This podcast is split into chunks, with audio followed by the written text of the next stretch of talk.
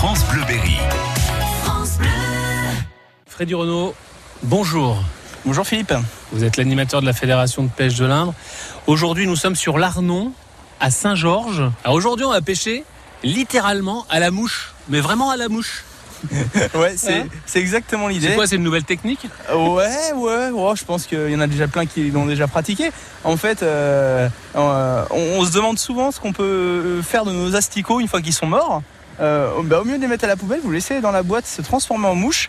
Il faut juste capter le bon, le bon moment où les mouches sont encore vivantes dans la boîte pour pouvoir les utiliser. Donc l'idée, c'est d'utiliser les mouches euh, encore vivantes qu'on nèche sur un hameçon et qu'on laisse dériver euh, dans le courant. Euh, Alors soit euh, on les laisse, euh, comment dire, euh, on la laisse couler, soit en surface. Et puis bah les poissons de courant viennent euh, viennent gober ou euh, ou mordre dans cette mouche euh, qui est un- qui est vraiment un appât naturel au possible quoi. Et là, on est sur du tout petit matos. Hein. Ah bah alors là je fais vraiment un essai avec une canne de 3 mètres, un fil de 14 centièmes, un plomb, un petit hameçon de 16 et notre mouche au bout.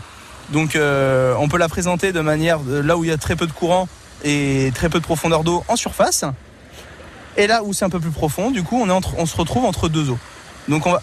il y a des tout petits qui arrivent pas, qui arrêtent pas d'essayer d'attaquer la mouche, mais ils sont vraiment trop petits. Ça, oui, c'est étonnant parce que dès que la mouche euh, est à l'eau, il y a un, un banc de petits poissons, je sais pas si C'est du du verron. ou quelque Ouais. chose comme ça. Ils viennent voir ce qui se passe, ce qui prouve bien que la mouche, euh, c'est assez appétant hein, finalement Ah, pour les bah poissons ouais, parce qu'ils sont tous là, les petits. Donc on va, sûr. on va essayer d'en prendre un plus gros quand même parce que. On, va essayer. Par contre, il va peut-être falloir qu'on se mette un peu plus dans la veine d'eau par là-bas et puis être hyper discret pour les gros parce que eux, ils sont vraiment plus méfiants. Alors la mouche, tu vois, même euh, après plusieurs lancers et qu'elle soit déchirée, elle continue à bouger un peu. Ouais, parce qu'elle retient sa respiration peut-être. C'est ça, exactement. C'est ça. On, on changera de poste. Le seul problème, ce que Freddy a dit euh, il y a deux secondes, c'est qu'il va falloir être plus discret. Et là, pour moi, c'est pas facile. C'est vrai, c'est vrai. Alors, du fait que la ligne. soit un Dès, que Freddy parle de discrétion, euh, ça, pose, ça pose un problème. Ça pose un problème. Mais c'est aussi une technique qu'on pourrait euh, euh, pratiquer avec un, un petit lancer?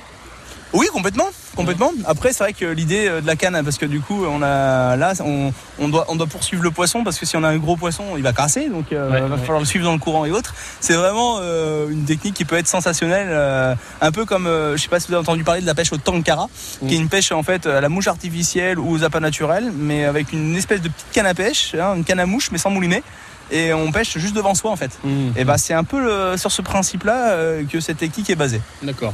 Bon, euh, Freddy, vous passez devant, je vous suis, on est discret, j'ai mes bottes, tout va bien. On, chan- on change de poste. On change de poste. France Bleu.